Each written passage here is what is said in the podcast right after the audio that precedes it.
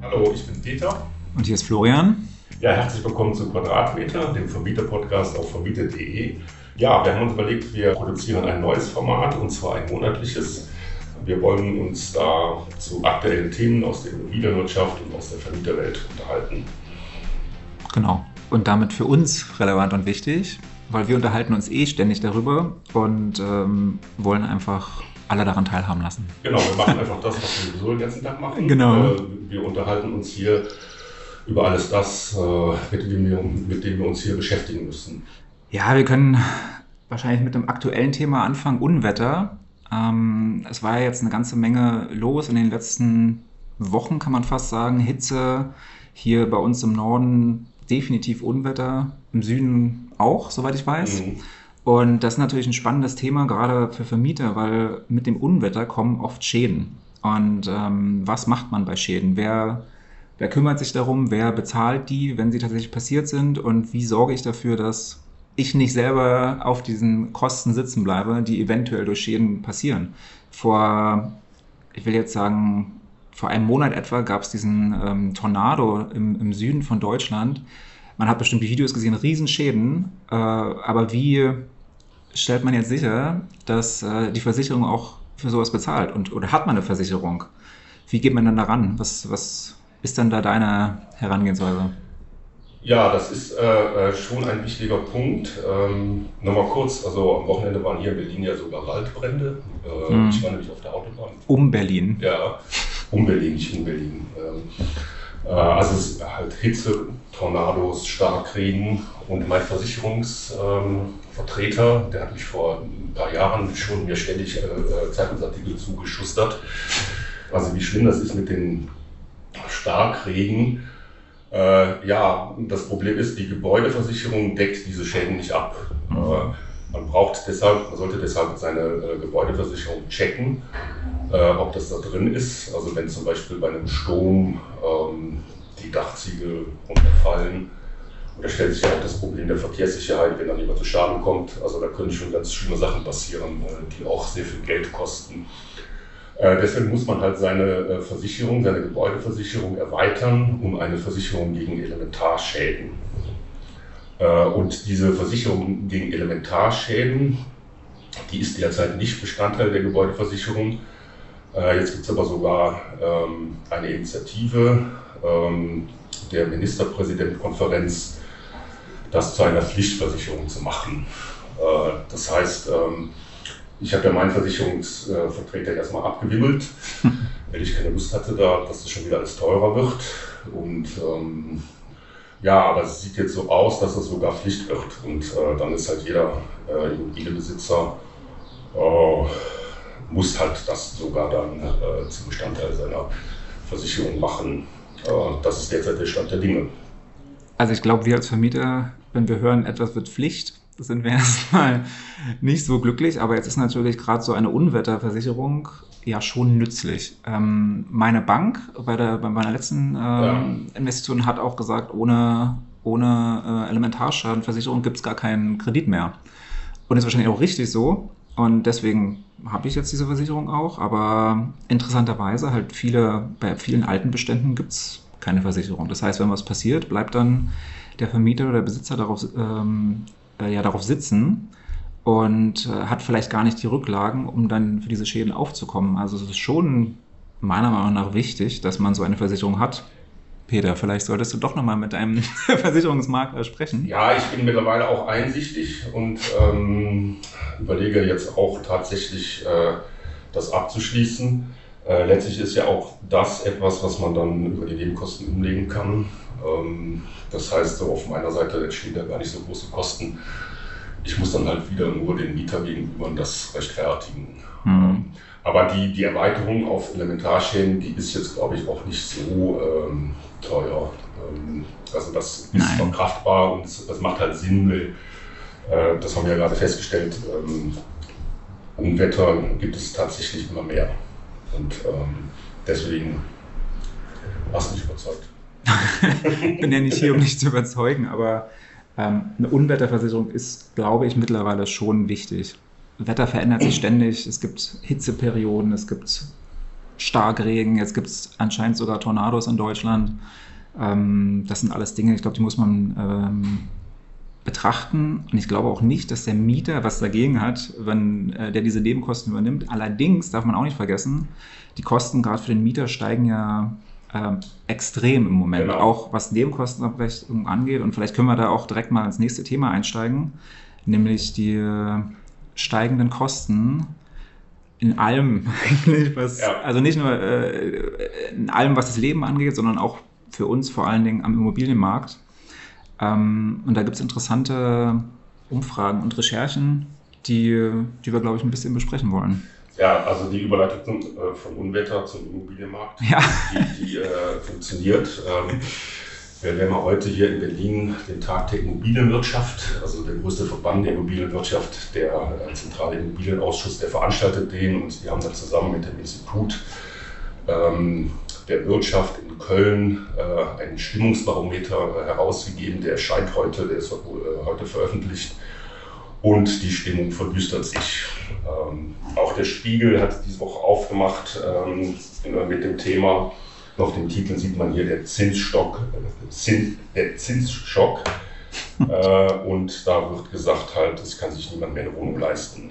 Ja, das ist jetzt die Situation. Und ähm, der äh, man hat ja schon lange darüber geredet, also wann kommt endlich so der Boom an sein Ende und ähm, das ist definitiv in diesem Jahr jetzt passiert und es ist überraschend, wie schnell und wie heftig das kommt.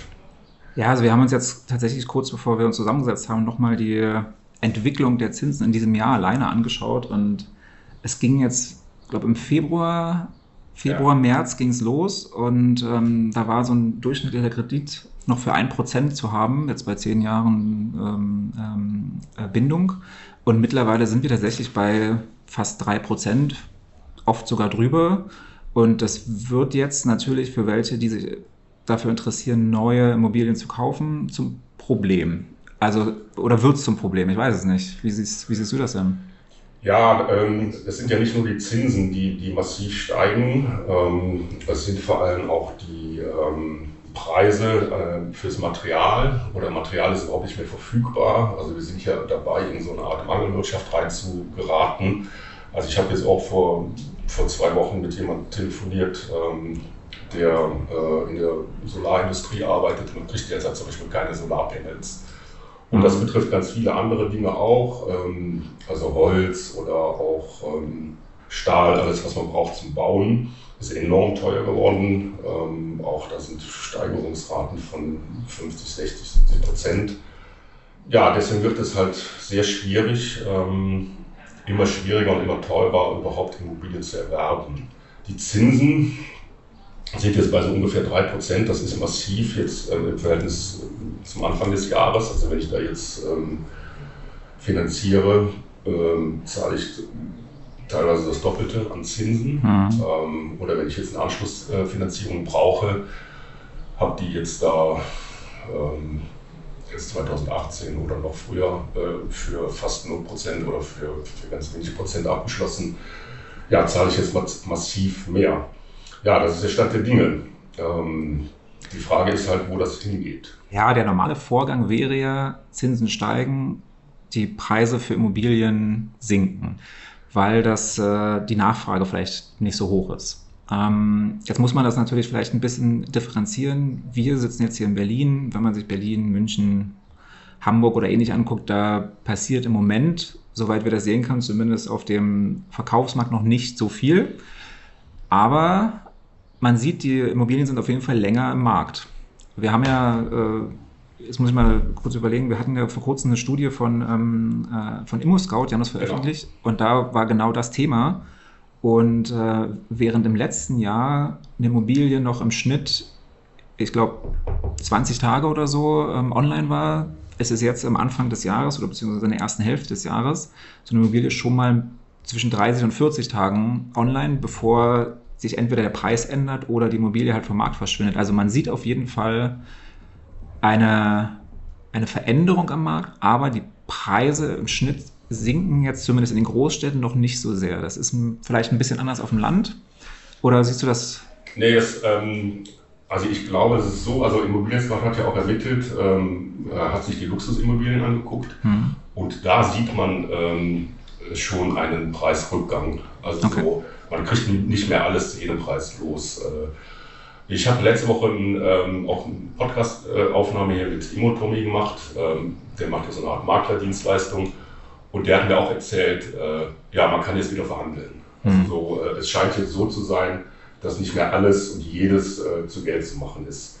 Äh, auch der, was ich eben erwähnt habe, der, der Stimmungsindex, ähm, da ist auch ganz klar gesagt, dass man jetzt ähm, damit rechnet, dass die Preise äh, in Teilen zurückgehen. Äh, das muss man dann auch wieder relativieren. Also das ähm, betrifft jetzt zum Beispiel hier bestimmte Regionen äh, nicht ganz so sehr, also weiter Berlin und so diese die üblichen Verdächtigen. Äh, da gibt es halt noch eine sehr hohe Nachfrage und da ist jetzt nicht so ganz klar, ob da was, ob da Bewegung in den Markt reinkommt. Aber es kommt definitiv, äh, das, das glaube ich, jetzt doch sehr stark auf Bewegung den Markt und man kann halt wieder verhandeln und äh, ich denke auch, dass es zu Preisrückgängen kommen muss, wenn das äh, überhaupt nicht mehr bezahlbar ist. Äh, also man sieht das auch, äh, also es gibt hier Empirica, das äh, auch Immobilieninstitut, äh, die sind da auch sehr verlässlich, was das, was das Zahlenmaterial angeht. Ähm, die haben zum Beispiel auch festgestellt, ähm, dass die Städte jetzt sehr stark äh, verlieren. Also die Leute ziehen wieder ins Umland mhm. und ähm, ähm, die Städte sind halt immer mehr, ähm, also das Arbeiten spielt eine große Rolle in den Städten, aber Wohnen äh, geht sehr stark zurück aus den Städten. Also da ist jetzt so, der Markt verändert sich für meine Begriffe derzeit stark und das äh, muss man jetzt nicht alles irgendwie äh, schlimm finden, sondern das ist auch interessant, weil da natürlich dann die Karten nochmal neu gemischt werden. Und da muss man halt gucken, ähm, man muss da jetzt anders irgendwie rangehen. Ähm, ja, also ich glaube auch, was man nicht vergessen darf, ähm, 3% klingt jetzt natürlich total ja. viel, wenn man jetzt von 1% kommt und irgendwie die letzten Jahre sehr niedrige Zinsen hatte, aber vor 10 oder also vor allen Dingen vor 20 Jahren, da waren wir bei 6, 7% im Schnitt oder vielleicht teilweise sogar noch höher und ja. das war normal.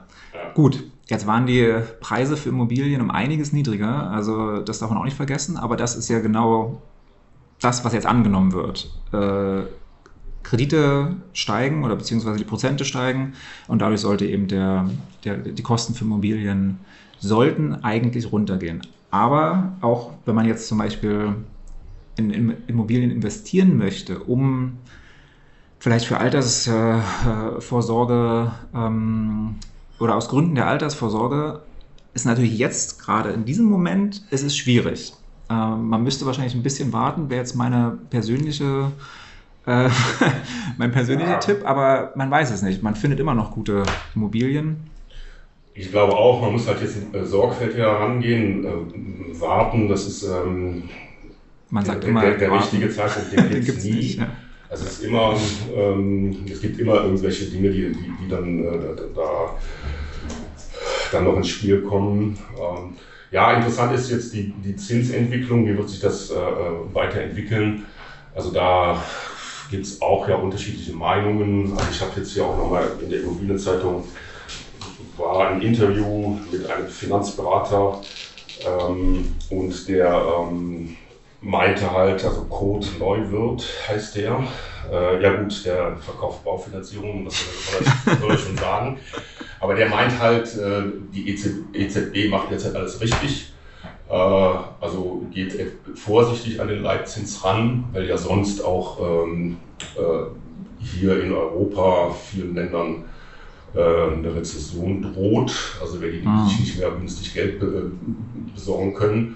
Und der geht sogar davon aus, dass bis zum Ende des Jahres die Zinsen in dem Bereich bleiben, vielleicht sogar leicht zurückgehen. Ja gut, sehr optimistisch und natürlich auch äh, interessengetrieben, wenn mm. ich mhm. Baufinanzierung verkaufe. Erzähle ich jetzt nicht. ja. Das wird alles teurer. Alles teuer, ja. ähm, aber ähm, und er sieht dann halt die, die, die größere Gefahr, eigentlich die Gefahr einer Rezession. Und mhm. das ist, glaube ich, auch ähm, heute Morgen auch, habe ich jetzt nochmal gehört, Christian Lindner äh, hat auch davor gewarnt, dass wir in eine Rezession reinrücken. Das ist das viel größere Problem. Und da sind die 3% äh, Prozent Zinsen, wie du das eben erläutert hast, ähm, ähm, ja, in der Relation äh, gar nicht so dramatisch. Also, äh, ja, gut, das müssen wir jetzt immer aus der Perspektive sehen, desjenigen, der finanziert hat, aber äh, ich denke mal, die Zinsen sind nicht das einzige Problem, auch nicht das größte Problem. Aber wir können jetzt ja mal, ähm, wenn wir über Teuerungen reden, gehen wir noch mal ein bisschen da rein, wo die Teuerung herkommt. Und da gibt es auch interessante Zahlen. Jetzt, äh, also auch das Institut äh, für Wirtschaft in Köln hat da jetzt schon Anfang des Jahres äh, ein bisschen was erhoben. Der hat sich angeguckt, die privaten Vermieter in Deutschland ähm, und hat da ganz interessant, interessante Zahlen ermittelt. Unser Lieblingsthema. Genau, und wir sind ja hier für alle private Vermieter. Und da gehen wir jetzt mal ein bisschen rein, ähm, wie das aussieht hier in Deutschland. Ähm, ja, ganz spannend. Also ich glaube, man weiß oft gar nicht oder vergisst, wie groß eigentlich der Anteil der privaten Vermieter in Deutschland ist. Ja. Es reden natürlich, es reden alle immer von den großen Wohnungsgenossenschaften, ähm, Gesellschaften, Vonovia, Deutsche Wohnen, ja. wie sie alle heißen. Die sind natürlich groß und ähm, man schreibt gerne über die, aber es ist ja tatsächlich so, dass ähm, in Deutschland, lass mich hier kurz nachgucken, 5,2 Millionen Haushalte ähm, haben mindestens eine Wohnung, die sie vermieten. Das heißt, und sogar angestiegen. Also es gab ja äh, jetzt vor kurzem eine neue Erhebung. Ja. Ähm, das ist allerdings jetzt auch schon von 2019, muss man dazu sagen. Ähm, aber es ist angestiegen von, äh, will ich jetzt lügen, 3,7 Millionen, glaube ich, genau. äh, private Vermieter ja. auf 5,2 Millionen. Und ähm, diese privaten Vermieter vermieten tatsächlich 63 Prozent oder alle, die zur Miete wohnen.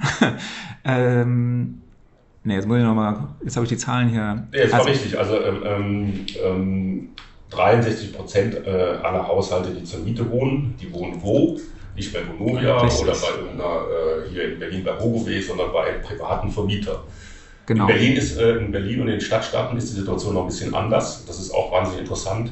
In Berlin äh, wohnen nur 8% äh, bei privaten Vermieter. Ja. Das hat äh, hier der, äh, das Institut für Wirtschaft auch ermittelt. Ähm, äh, man muss das regional äh, etwas differenzieren. Aber über die Hälfte der, der, Menschen, die in der Mietwohnung wohnen, die wohnen bei privaten Vermieter. und in der Presse tauchen meistens Monovia auf oder wenn die sich halt sehr schön Gehör verschaffen. Ja. Und ähm, der private Vermieter fällt da immer ein bisschen für meine Begriffe unter den Tisch oder für die Politik für meine Begriffe zu wenig äh, in Betracht gezogen. Ja, weil wir nicht so organisiert sind wie eben ein großer Konzern genau. wie Vonovia, weil natürlich das sind alles ja. Einzelvermieter und ähm, was man vielleicht, was da vielleicht mit reinspielt ist, wenn man sich anguckt, wie alt denn im Schnitt so ein privater Vermieter ist. Das äh, denkt man nämlich auch nicht, weil privates Vermietertum ist eher in der älteren Generation, sage ich ja. mal. Im Schnitt, Peter, du ja. kannst du es nochmal sagen? Ja, ich zum Beispiel. Ich bin äh, hier der perfekte Repräsentant. Ja, also, also so, alt bist du noch Jahre, gar nicht. Nee, so alt bin ich noch nicht, aber 61 Jahre ist, äh, also der durchschnittliche Vermieter ist 61 Jahre. Auch interessant. Ne? Also, also total, total interessant, ähm, weil man denkt gar nicht so daran. Wenn man jetzt in die, wenn man jetzt rausschaut und sich so einen privaten Vermieter vorstellt, denkt man ja oft, naja, das sind so die zwischen 30, 40, ähm, die das vielleicht als Investition sehen und die sich sehr vielleicht nach, ähm, nach außen spielen und davon erzählen, ja, ich bin privater Vermieter, aber es ist tatsächlich so, äh, der Großteil gehört einfach zu der älteren Generation. Da war dann noch ähm, ähm, vielleicht, es war noch einfacher, Immobilien zu kaufen. Dann hast du natürlich erstmal eine Immobilie. Das macht es dann oft noch einfacher, eine Folgeimmobilie zu kaufen. Und so baut man sich dann eben seinen Stamm an, sein Portfolio und nimmt das dann eben mit. Und dann ist man eben ein privater Vermieter, der äh, Mieten erhebt für einen Großteil in Deutschland wohnender Menschen, die zur Miete wohnen. Ja, ja ähm, jetzt gehen wir noch mal rein, äh, wo die Preissteigerung herkommt. Ähm, ja. Und ähm, das ist ja auch so ein bisschen so äh, die landläufige Meinung, ähm, dass die über die Mieten kommt. Äh, das sieht bei den privaten Vermieter aber nur bedingt. Ähm, ähm, äh, also kommt die Preissteigerung vom privaten Vermieter. Da, da gibt es auch Zahlen, die auch ganz spannend sind. Äh, also 11 Prozent erwirtschaften in 2019 ähm, mehr als 20.000 Euro.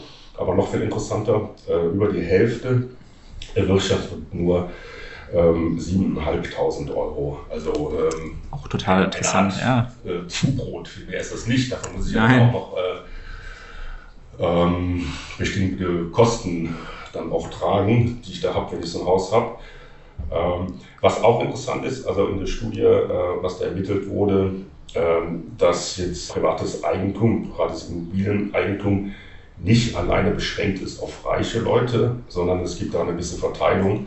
Äh, es gibt sogar 7% der Vermieterhaushalte aus den einkommensschwächsten Gruppen, äh, die Eigentum besitzen. Ja, natürlich gibt es da 40 Prozent stammen aus den einkommensstärksten Gruppen. Ähm, natürlich gibt es da so eine Gewichtung, aber es ist jetzt nicht nur beschränkt auf einkommensstarke äh, äh, Haushalte, sondern es gibt sogar auch dann äh, in den unteren Gruppen äh, Menschen, die Immobilieneigentum äh, besitzen. Das finde ich auch interessant. Deswegen finde ich die Studie so äh, also dass da mal Zahlen auf dem Tisch liegen, ähm, wie der private Vermieter überhaupt, ähm, was das überhaupt, wer das überhaupt ist. ja, also du hast es gerade so erwähnt, ähm, über 50 Prozent nehmen weniger als 7.500 Euro im Jahr ein mit Mieteinnahmen. Also ja, man redet immer davon, passives Einkommen, irgendwann kann man von seinen Immobilien leben. Das ist ja anscheinend nicht der Fall. Ja. Was aber vielleicht viel wichtiger ist, und das ist ja in den Medien immer gar nicht so sehr positiv dargestellt. Alle reden von Mieterhöhung und äh, keine Ahnung, dem Miethai vielleicht, äh, mhm. der dafür sorgt, dass die Mieter immer und immer mehr bezahlen müssen. Ähm, bei privaten Vermietern ist das gar nicht so. Also ein privater Vermieter erhöht seine Miete also extrem selten. Ne? Also höchstens, und das ist halt auch diese Studie ergeben, wenn ein Mieterwechsel stattfindet. Und man kann ja alle paar Jahre normalerweise die Miete erhöhen. Das passiert aber nicht. Wenn einer lange in einer Wohnung wohnt und einen privaten Vermieter als seinen Vermieter hat, ist es im Schnitt eher so, dass sich die Miete über viele, viele Jahre gar nicht verändert. Man bleibt bei der gleichen Miete. Man hat wahrscheinlich sogar ein gutes Verhältnis mit dem. Man hat nicht irgendwo ein großes, äh, einen großen Konzern, wo man eventuell keiner reicht oder ähnliches, sondern genau. oftmals ist es ein direkter Kontakt mit dem Vermieter oder vielleicht mit der Familie des Vermieters. Es sind ja oft Familienunternehmungen. Ähm, und äh, diese, diese Ansicht, die teilweise herrscht, des bösen Vermieters, die ist gar nicht so in, im Bereich des privaten Vermieters. Und wir haben es ja vorhin gesagt, äh, über 60 Prozent der Mieter wohnen in privaten Vermietern. Und dieses, dieses negative Bild kommt wahrscheinlich von den Großstädten, muss man auch ganz klar sagen. In den Großstädten gibt es halt diese Konzerne, da wird natürlich immer der, der, der Großteil der Leute ist Mieter in den Großstädten. Und natürlich wird dann Politik für die Mieter gemacht. Weil das sind die Hauptwähler in den großen Städten. Und deswegen ja, ja, haben eben die Vermieter keine, äh, keinen, ja, keinen großen Einfluss. Aber um das hier jetzt nochmal festzuhalten, die privaten Vermieter sind eigentlich ein Garant für relativ stabile oder sogar niedrige Mieten. Genau, und, also ähm, wir haben ja jetzt auch das Bündnis für Wohnen, ne? da sitzen natürlich dann auch wieder die großen Verbände, ja. Gewerkschaften. Ähm, da, da, für meine Begriffe äh, in dem Bündnis für Wohnen, da geht es immer um bezahlbare Wohn, bezahlbaren Wohnraum, wo kommt der her, wie kann ich den schaffen. Ähm, ja, und da, das ist der, äh, sehr stark in der Diskussion. Und da haben auch die privaten Vermieter für meine Begriffe äh, kein großes Gewicht, keine Stimme äh, obwohl sie eigentlich die Mehrheit darstellen und äh, auch hier den Mietmarkt, ähm, auf dem Mietmarkt die wichtigste Größe sind.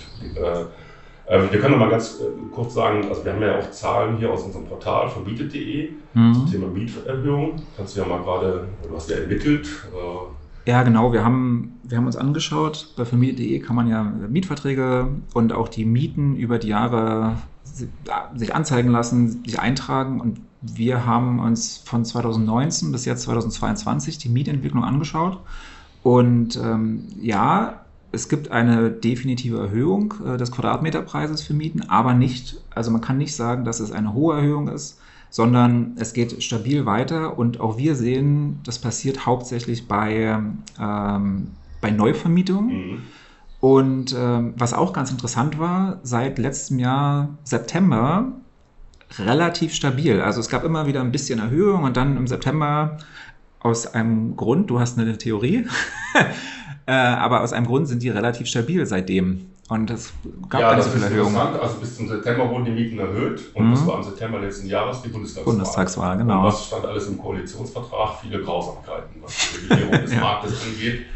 Und äh, sieht fast so noch aus, äh, danach aus, als hätten die ähm, Leute dann nochmal schnell die Miete erhöht. Äh, Hm. Dann passiert aber nichts mehr. Dann bleiben die Mieten eigentlich, äh, dann bildet sich so ein Plateau. Äh, Stabil. und das ist interessant. Also, wenn jetzt hier der Vonovia-Chef ne, hat Mhm. ja umgetönt im Handelsblatt ein äh, Interview gegeben und ähm, hat viel Aufsehen äh, erregt. Äh, ja, sie müssen jetzt die Mieten erhöhen wegen der Inflation. Also bei uns, bei den privaten Vermietern, äh, ist davon noch nicht zu verspüren, dass jemand wegen der Inflation die Miete erhöht. Äh, und äh, da kommen wir nochmal zurück. Wo kommt die Preissteigerung her? Ja. Äh, jetzt nicht, ähm, es gibt viele Vermieter, die, man muss das auch jetzt hier ähm, relativieren und einordnen. Natürlich werden Mieten erhöht, äh, aber die kommt nicht unbedingt vom privaten Vermieter, die, die, was die Mieten angeht. Hm. Ähm, Sondern von den Nebenkosten. von den Nebenkosten. Der Staat verdient sehr viel an, Ja, äh, am, auch äh, in den letzten Jahren am Immobilienboom hat der Staat sehr viel verdient. Gibt es auch von Immobilien äh, Scout hat gerade Zahlen veröffentlicht zur Grunderwerbssteuer. Ja, ich glaube, es waren 17 Milliarden. Ähm, ich habe die Zahlen jetzt nicht ganz im Kopf. Aber ähm, das sind 40 Prozent äh, mehr, die der Staat äh, über die Grunderwerbssteuer äh, eingenommen hat. Also wer hier jetzt alles an dem Immobilienboom verdient hat, äh, das ist nicht alleine der Vermieter, sondern da gibt es ganz viele Anspruchsgruppen.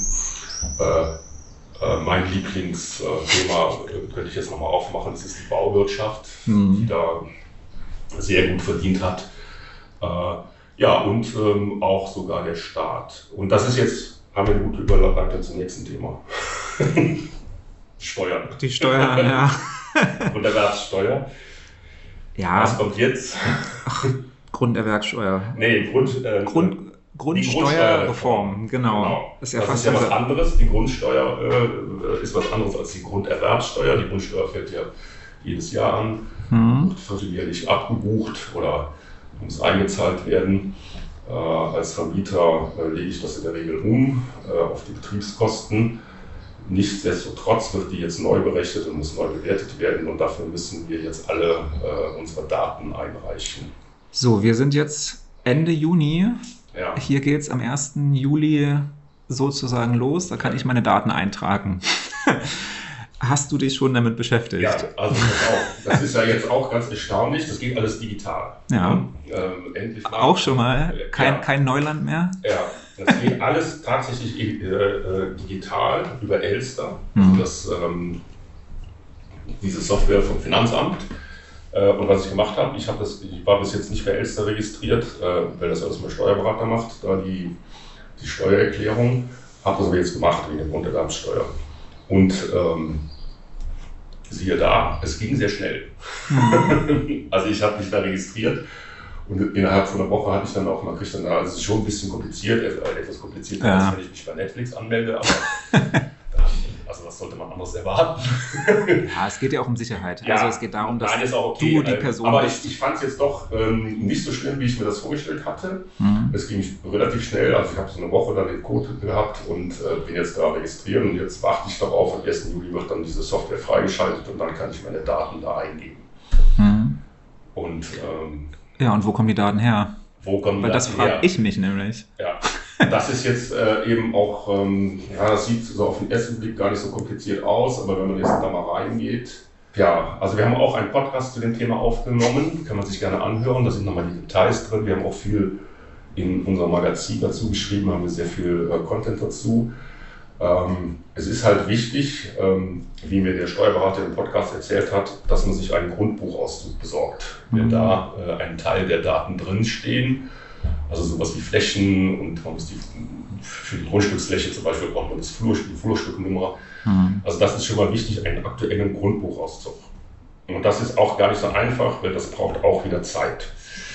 Also äh, Richtig. sind ja auch Behörden und jetzt macht das jeder wahrscheinlich. Mhm. Äh, also rechtzeitig muss man daran. Ähm, Also gerade Grundbuch ist ja nicht unbedingt digital. ja, doch, die Grundbücher sind jetzt auch digitalisiert. Okay. Ähm, da haben wir auch einen schönen Artikel zu. Bei uns im Magazin kann man sich äh, äh reinlesen. Und ähm, das ist weitgehend digitalisiert. Ähm, da gibt es aber auch dann wieder unterschiedliche Regelungen in den Ländern. Äh, es gibt da das Grundbuchportal. Äh, da kann man sich dann informieren, wie das in den Ländern dann äh, funktioniert und wo man da dann Zugang bekommt. Äh, das kostet Teil, ja, es kostet Geld. Also die Einsicht kostet kein Geld. Wenn ich einen Auszug haben will, dann kostet das Geld, das sind so 8, 10 Euro und wenn er noch glaube ich ist, 20 Euro. Also den Grundbuchauszug sollte man sich besorgen für die Grundsteuer. Ja, ein anderer wichtiger Wert ist, das ist der Bodenrichtwert auch wieder so was Kompliziertes. Ja. was ist das? Was ist das? ja, der Grundrichtwert, äh, da denkt man, das ist irgendwie so der, das ist kein Marktpreis, es geht ja um die Flächen, mhm. gebaut oder umgebaut. Und ähm, den Bodenrichtwert, da gibt es auch Portale, das haben die Länder jetzt auch nochmal extra wegen der Grund, äh, Grundsteuer eingerichtet. Äh, gibt es das sogenannte Borus-Portal. Mhm. Äh, und darüber kommt man dann zu den ähm, Bodenrichtwerten in den einzelnen Ländern. Und die sind jetzt für Grundsteuer, kann man die kostenlos auch abrufen. Das war, lang, war auch immer kostenpflichtig, jetzt ist es kostenlos.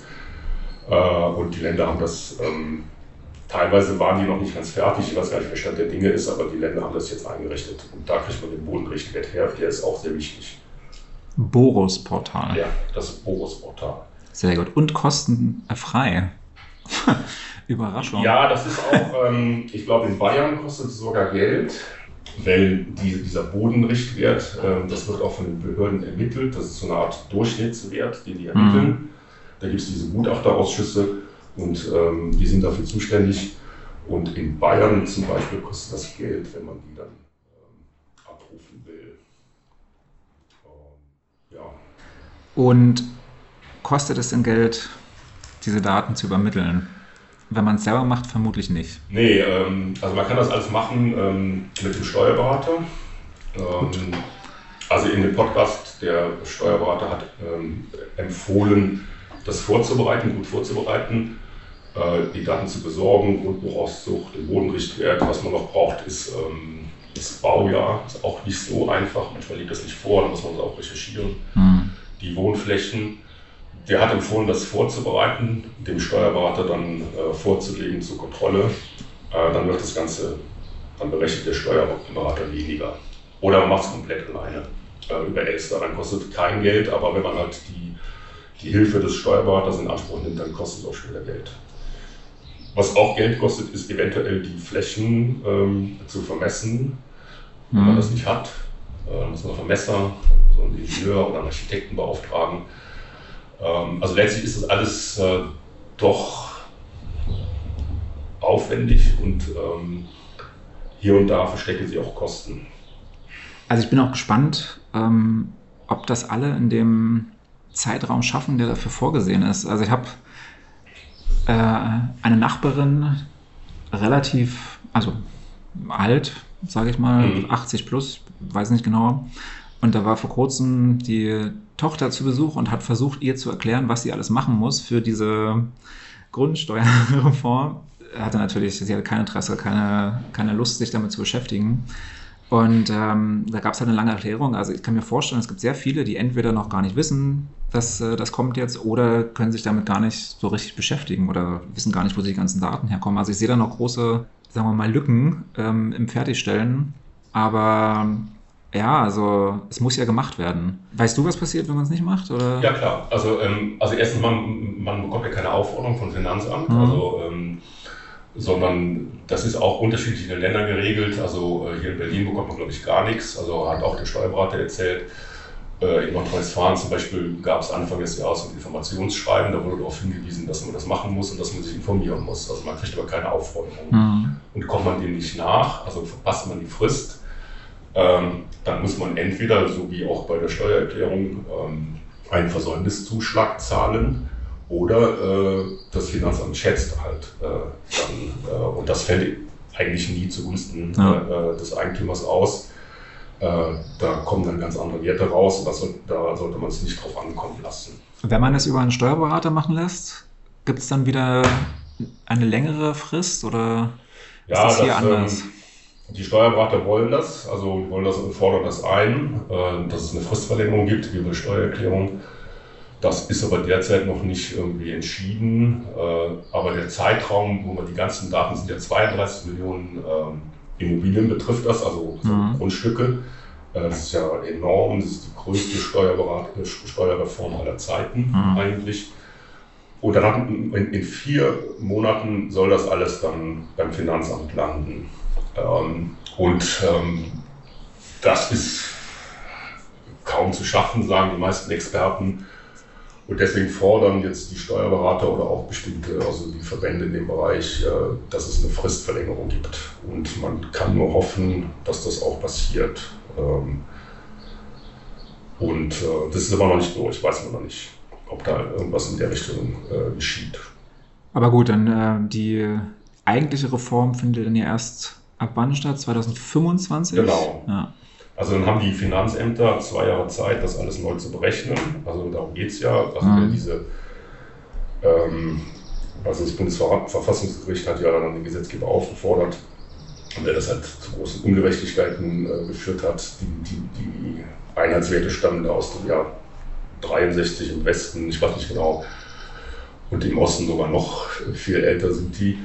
Äh, ja, und 2025 tritt das, Ganze, das Ganze in Kraft äh, und dann gibt es halt neue Grundsteuer, neu, neu berechnete Grundsteuerwerte. Äh, Gut, und letzte Frage dazu dann. Was ist die allgemeine Vermutung? Wird es teurer? Bleibt es ähnlich? Ja, also ich. Weiß man nicht. Ähm, ja, doch, gibt es auch jetzt schon so, so, so es wird für manche teuer, für manche nicht. Also das wird so jetzt so gesagt. Ähm, also es soll alles kostenneutral sein. Also so, so steht es, hm. Äh, ich glaube, auch im, im Gesetz. Äh, aber äh, es ist zu befürchten, darum geht es ja. wir hatten ja eben gesagt, dass der Staat auch gerne verdient am Immobilienboom. Richtig, ja. Und es geht ja darum, auch diese Wertsteigerung, die Immobilien da erfahren haben in den letzten Jahren, abzuschöpfen um nichts anderes. Mhm. ja gut, oder, oder da auch mehr, mehr Gerechtigkeit dann äh, zu schaffen. Also das hat ja zum Teil enorme Wertsteigerungen gegeben und dann äh, aber letztlich geht es darum, dass auch ein bisschen äh, für den Staat, ähm, der will da auch ein bisschen was dran verdienen. er ist ja auch okay. Ja. Ähm, also ich glaube schon, es wird in Teilen äh, mehr werden. Also man wird dann mehr Grundsteuer zahlen müssen äh, ja, das abzuwarten. Ja, also vielleicht ist das ja auch ein Weg für den Staat, so ein bisschen das Geld dann woanders ähm, nicht einzusparen, sondern vielleicht, dass man äh, bei der Grundsteuer, äh, wir haben jetzt vorhin darüber gesprochen, dass sich gar nicht mehr so viele neue Wohnungen oder, oder Häuser leisten können. Mhm. Es gibt ja diese Idee, dass die Grundsteuer flexibler werden kann, dass man sagt, okay, wenn jemand ein Eigenheim kauft für sich selbst, für seine Familie, dass die Grundsteuer vielleicht äh, geringer ist und dann hey, nur. die äh, Grunderwerbssteuer. Grunderwerbssteuer, Entschuldige bitte, ja, nicht die Grundsteuer, die Grunderwerbssteuer. Die Grunderwerbssteuer fällt ja an, wenn ich äh, ja, ja, genau, genau. mir ein Haus oder eine Wohnung kaufe, dann muss ich ja. Grunderwerbssteuer zahlen. Also da greift der äh, Staat sehr kräftig zu. Ja. Ähm, das sind die ganzen, der ganze Bereich Nebenkosten beim, beim, äh, beim Erwerb ja, das Eigentum. Stimmt, ja. Und das ist hier in Deutschland sehr hoch, auch im Vergleich zu anderen Ländern. Und da könnte der Staat auch rangehen, und das ist das, was du meinst, äh, mhm. dass man die Grunderwerbsteuer flexibler gestaltet. Ja, ist mir nur gerade zu dem Thema eingefallen, ja. dass man, nee. also ich meine, klar, der Staat will immer mehr Geld machen, ähm, aber dass man dann vielleicht auch sowas benutzt, um an anderen Stellen ein bisschen mehr Entlastung zu schaffen. Also das wäre ja vielleicht mal eine gute Herangehensweise. Ja, vor allem auch, um ähm, ähm, das Eigentum zu fördern. Weil äh, die Eigen Eigentum, also Immobilieneigentum, ist äh, immer noch das mit Abstand ähm, äh, wichtigste und beste Mittel, um Vermögen aufzubauen und so auch fürs Alter vorzusorgen. Ja. Und das ist ein wichtiger Punkt. Äh, Altersversorgung, das wissen wir ja auch über den, äh, den demografischen Wandel, dass der Staat das alles nicht mehr schafft das heißt, ich muss privat auch daran und da sind Immobilien immer noch so das, äh, da führt eigentlich kein Weg dran vorbei. Also äh, gut, kann man jetzt auch darüber diskutieren, aber ich denke mal, Immobilien, auch wenn man die selber nutzt, das ist immer noch der beste Weg, um Vermögen aufzubauen und auch dann im Alter äh, halbwegs abgesichert zu sein. Äh, keine Frage, definitiv. Aber wo wir gerade schon über Investieren reden, ja. wir, haben, wir haben noch ein kleines Thema ähm, ja. über Investieren in Ferienimmobilien.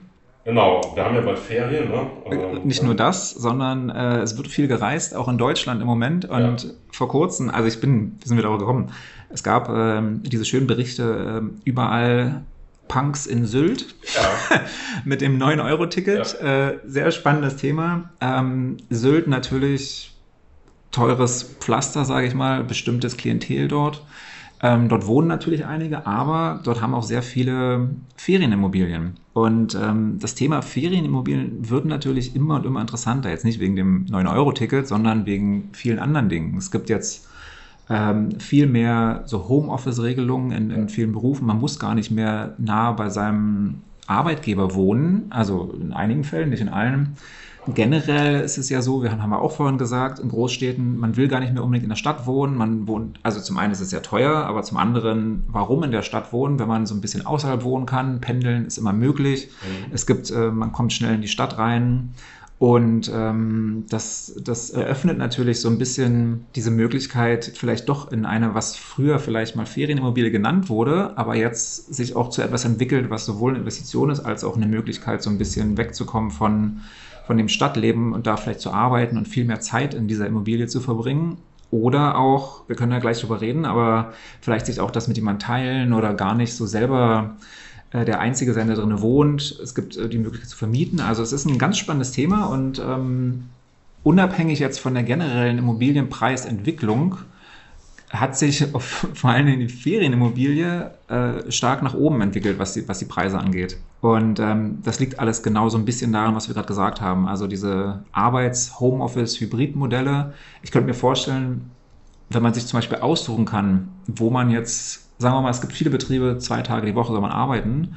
Man kann ja theoretisch, kommst Montag, Dienstag rein, bist dann für, weiß ich nicht, äh, neun, zehn Tage wo auch immer und dann kommst du die Woche drauf, Donnerstag, Freitag und machst dann immer so eine Rotation, dass du schön ähm, immer nur ein bisschen pendelst und dann den Rest in deiner, keine, äh, keine Ahnung, Immobilie verbringst. Und also ich finde das ein spannendes ähm, Modell. Nee, das ist genau der Trend. Also äh, auch natürlich äh, äh, befeuert durch Corona und ja. Ähm, durch Homeoffice, wie du das gerade alles ausgeführt hast. Also das, was früher Ferienimmobilien waren, entwickelt sich zum einen jetzt zum Zweitwohnsitz. Ne? Ähm, also hier in Berlin, mhm. ich war da jetzt vor zwei Wochen in der Uckermark, äh, da ist halt die Hälfte der, äh, war da in einem kleinen Örtchen, äh, die Hälfte dieses Ortes, da wohnen so 250 Leute, war ein Beschlag von Berlinern. ähm, die haben da zum Teil auch, was ich ja auch, äh, bin ich schon wieder, äh, fand ich wieder unfassbar, äh, zu welchen billigen Preisen die da zum Teil gekauft haben vor zehn mhm. Jahren. Also Freunde von uns hatten dafür 20.000 Euro ein ganzes Haus gekauft mit einem riesen Grundstück. Ja, und das habe ich alles in der Stadt nicht. Ne? Ich wohne hier in einer äh, überteuerten Mietwohnung. Hm. Ähm, ja, das ist so. ja. Und und ich hatte halt die Möglichkeit, äh, das ist ja dann nicht nur meine Ferien zu verbringen, sondern auch zu arbeiten. Also das mhm. ist der mhm. Trend eben, dass die Ferienwohnungen auch äh, übersaisonal genutzt werden. Und der andere Trend ist, also ähm, es gibt hier den Marktbericht ähm, Ferienimmobilien von Engels und Völkers, also hier der Makler, verlässliche Adresse. Äh, und die haben halt ermittelt, ähm, einmal so, dass die Ferienwohnungen jetzt viel häufiger genutzt werden, also übersaisonal, die sind nicht schon im Sommer da, ein paar Wochen äh, und der andere Trend ist äh, auch, dass die Ferienwohnungen, also bislang war es so, dass die hauptsächlich zur Selbstnutzung gekauft wurden. Mhm. Die werden aber heute auch ähm, zur Vermietung gekauft. Ne? Also das ist das Investment-Team. Ne? Ja, also auch da interessanterweise äh, eine Spaltung zwischen Nord und Süd in dem Fall. Ja. Also ähm, wenn man sich die Zahlen anguckt, im Süden 80 bis 90 Prozent der Ferienimmobilien noch oder nur zur Selbstnutzung im Norden jetzt äh, Ostsee, Nordsee. Ja. Ähm, hier war dann das Beispiel äh, Ostfriesland, ist glaube ich die Selbstnutzung nur bei 10 bis 20 Prozent. Ja. Jetzt ist natürlich Ostfriesland, wenn man in Urlaub fährt, ist wahrscheinlich das, äh, die, die, der Zeitraum, wo man dort schönen Urlaub machen kann, vielleicht ein bisschen geringer. In den Alpen äh, oder im Süden ist das vielleicht noch ein bisschen anders, aber vielleicht geht es auch einfach um die Herangehensweise. Man fährt halt an die Ostsee von der Stadt, ein bisschen Urlaub machen. Und dann ist jetzt die Frage, und das ist ja das Thema, was macht man mit dieser Immobilie den Rest des Jahres? Die soll ja nicht leer stehen, idealerweise. Hat sie lange Zeit, aber jetzt ja. eröffnen sich halt diese Möglichkeiten. Entweder man benutzt es selber viel öfter, fährt hin, auch außerhalb der Saison, oder man ähm, kann es auch vermieten. Man kann. Genau. Ja. Und was da jetzt auch, ähm, auch ein Trend äh, ist das sogenannte Co-Ownership. Kommt aus den USA. Ne? Äh, wir hatten dazu jetzt auch einen Podcast äh, mit Villa Circle. Äh, und die ähm, organisieren dann halt äh, Co-Ownership für Ferienimmobilien. Also das heißt, ich kann mir irgendwo ähm, dann Anteile mhm. Äh, kaufen, Anteile an einer Ferienimmobilie erwerben. das ist dann nicht so teuer. Äh, und ähm, die Ferienimmobilie wird dann auch viel stärker genutzt. Also wenn ich jetzt mit äh, verschiedenen Leuten hier zusammen eine, eine, äh, ein Haus kaufe, auch jetzt in einer Gegend, die ich mir normalerweise nicht leisten kann, also man hat ja gesehen hier Sylt, engere Völkers, Spitzenquadratmeter Preise bis zu 31.000 Euro. Das muss man vorstellen. Also, ein, also du hast gerade gesagt, dein Bekannter hat für 20.000 ja, ein Haus, wahrscheinlich 1000 Quadratmeter. Äh, genau, also ähm, also unfassbar, ne? diese, mhm. dieser Gap, der da ist, so ne, mittlerweile. Mhm. Ähm, ja, aber dieses Co-Ownership ist halt interessant. Gibt es äh, jetzt auch immer mehr Anbieter. Wir hatten da wieder Circle, Podcast, kann man sich anhören, auch äh, ein spannender, interessanter Podcast. Die organisieren dann halt so diese Nutzung, dass da immer jemand wohnt äh, äh und ich erwerbe dann halt nur Anteile. Die organisieren das alles, wer wann dann dahin kann. Äh, aber ich muss jetzt nicht so eine hohe Investition tätigen und kann dann mhm. vielleicht auch jetzt da, wo ich mir sonst was nicht leisten kann, vielleicht nicht unbedingt auf Sylt, äh, äh das kann ich wahrscheinlich noch nicht mal mit Co-Ownership finanzieren. Ja. Aber zum Beispiel jetzt, äh, wo es auch sonst teuer ist, da auf Mallorca oder so, in so einem Co-Ownership äh, habe ich dann die Möglichkeit, ähm, das viel ähm, effizienter zu nutzen und muss nicht so äh, stark da rein äh, investieren. Das ist halt interessant und das ist auch ein Trend, der sich äh, so auf diesem Markt da entwickelt hat. Ja, ich glaube, also dieses Co-Ownership natürlich jetzt im Ausland, gerade im Süden gibt es das ja schon länger. Ja. Also ich erinnere mich, ich war in Spanien im Urlaub vor, weiß ich nicht, zehn Jahren und wenn man da als äh, Familie langläuft, wird man da dann so reingelockt in so ein, in so ein Apartment-Komplex und äh, die haben versucht, halt uns so ein Timeshare da anzudrehen, sage ich mal. Man, es war, also es war nett alles gemacht. Man kriegt dann auch noch Gutscheine für irgendwas, aber das äh, war noch ein bisschen anders damals. Es ist jetzt, glaube ich, interessanter, vor allen Dingen auch, weil es in Deutschland äh, stattfindet. Man muss nicht so weit reisen. Man hat, jetzt habe ich äh, vor kurzem, ich glaube im Handelsblatt war nochmal so eine Umfrage, wo dann die Deutschen hinreisen dieses Jahr und der Großteil reist an die Nord- und Ostsee. Also ja, natürlich, äh, Ausland immer noch dabei, aber Deutschland ist auch jetzt noch, obwohl man meinen sollte, okay, Corona jetzt äh, gefühlt vorbei, also wir wissen, es ist nicht vorbei. Ähm, die, die Inzidenzzahlen steigen sogar wieder, aber letzten Endes ist Deutschland noch mehr vielleicht als vorher ein interessantes Reiseziel geworden. Es ist sicherer, man fährt mit einem eigenen Auto, man kommt da an und wenn man dort dann so eine, so eine Co-Ownership hat, also ich ja. stelle mir gerade vor, von, von Berlin aus ist die Ostsee natürlich am nächsten. Ja. Da oben vielleicht auch Rügen oder, oder weiß ich nicht, so, ja, so, ein, so ein Haus am Strand. Für, für mich vielleicht zu teuer, aber total interessant auf einmal. Haus am Strand ist wahrscheinlich auch kaum noch zu haben, aber, aber so das steckt hinter dieser ganzen Idee, mhm. ähm, ähm, dass ich dann halt ähm, das ist ja auch immer ein Problem, wenn ich so eine Ferienimmobilie dann kaufe, äh, dann muss ich mir äh, nicht drum kümmern. Und ich bin ja nicht vor Ort. Das ist immer das Problem mit diesen Ferienimmobilien. Äh, das kostet mich dann im Endeffekt auch Geld, wenn ich dabei jemanden habe, den ich bezahlen mhm. muss. Und das übernehmen diese Dienstleister und ähm, organisieren das alles. Und ähm, ja, und das ähm, spielt dann in den Trend rein. Ferienimmobilien, die boomen halt.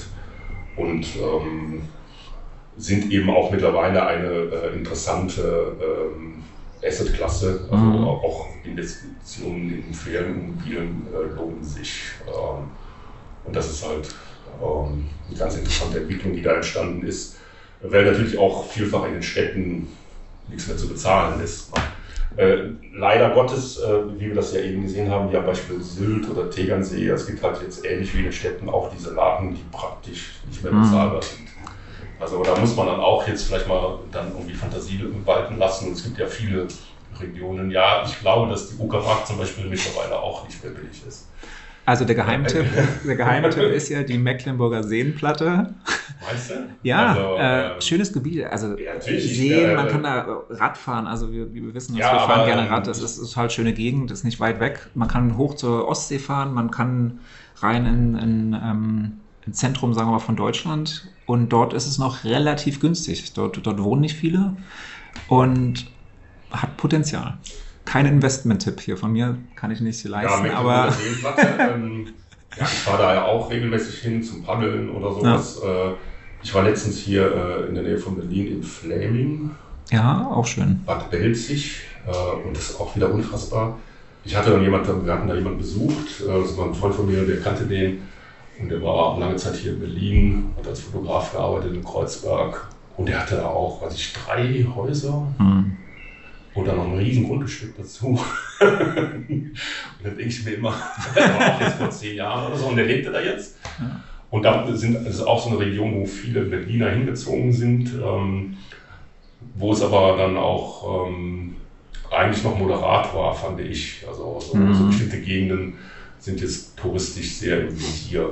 Ähm, ja, das ist halt die Ostsee oder in meiner Empfindung nach, ich weiß nicht so genau, Mecklenburger Seenplatte, glaube ich, ist auch schon sehr im Voraus. Die Müritz und so. Also ja, vielleicht, aber. Also man ja, du hast recht. Schauen, also, es ist sicher, sicher noch äh, erschwinglicher als jetzt zum Beispiel am Tegernsee da in Bayern. Und, ja, das, okay, das sind ja zwei verschiedene. Ja, oder äh, da jetzt Gebiete. so an diesen, ich bin gar nicht so, so, so vertraut damit.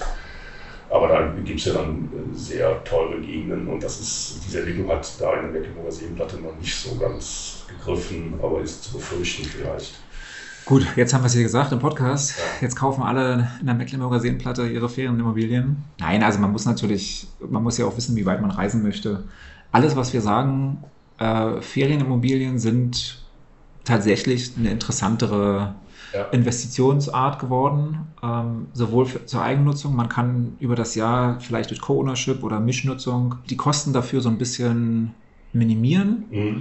Und das ist ein interessantes Modell und man sollte sich das überlegen, ob das vielleicht in den Lebensstil reinpasst. Wir wissen das gerade, sag mal, die jüngeren Leute, aber jetzt sagen wir mal, wir haben vorhin gesagt, der typische Vermieter eher 61. Vielleicht ist dann die, die jüngere Generation kauft sich halt ein Haus auf dem Land und arbeitet dort im Homeoffice. Warum auch nicht? Also das ist ja, ist ja auch eine Möglichkeit. Gerade im Ostteil von Deutschland gibt es ja viel Land, was wo die Menschen geflüchtet, also geflüchtet, sondern in andere Gebiete gezogen sind. Ja, ja. Und ähm, da gibt es noch Möglichkeiten. Also das würde dem, das würde Deutschland gut tun und genau, den, die, den ähm, Regionen also sowieso. Es gibt ja immer noch, das ist leider auch ähm, nicht mehr ganz so. Es gab, man hat ja lange von so schrumpfenden Regionen gesprochen. Ja, genau. Äh, ich war zum Beispiel am Wochenende in, auf einer Hochzeit in Zeitz. Du reist so viel. Jedes Wochenende bist du woanders. Das ist meine Frau. die, die so ja. ist. ich war auf einer Hochzeit in Zeitz und das ist auch so ähm, in der Nähe von Leipzig und da ziehen auch viele Leute hin, weil Leipzig äh, ist ja auch mittlerweile teuer geworden und ähm, äh, ja, und das ist eine ganz klare Tendenz und das spielt auch hier in das Thema Ferienimmobilien rein. Ähm, und ähm, ja, hast du deine Ferien schon gebucht? Ja, wir fahren klassisch nach Spanien an die Küste. Ja, ich überlege, nach Italien zu fahren, das ist alles teuer. Ist alles teuer. Mietwagen also, sind teuer. Ja, richtig. ja, irre teuer. Also Mietwagen ich habe heute Morgen geguckt, meine Frau, ich bin fast umgefallen. Da. Also da zahlst du irgendwie ähm, für eine Woche Mietwagen 1000 Euro oder so. Ja, so in dem Dreh, genau, das haben wir auch. Unfassbar. Naja. Ach so, ja. ja. Gut.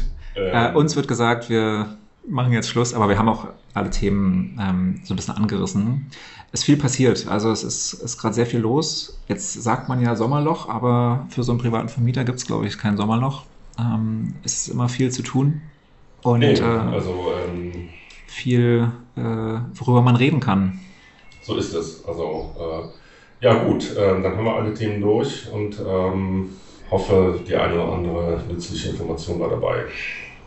Genau, im Zweifelsfall, man kann ja auch alles nochmal nachlesen. Also wir haben ja, wir haben ja ein spannendes Magazin, dort wird alles ähm, auch nochmal ein bisschen ausführlicher beschrieben.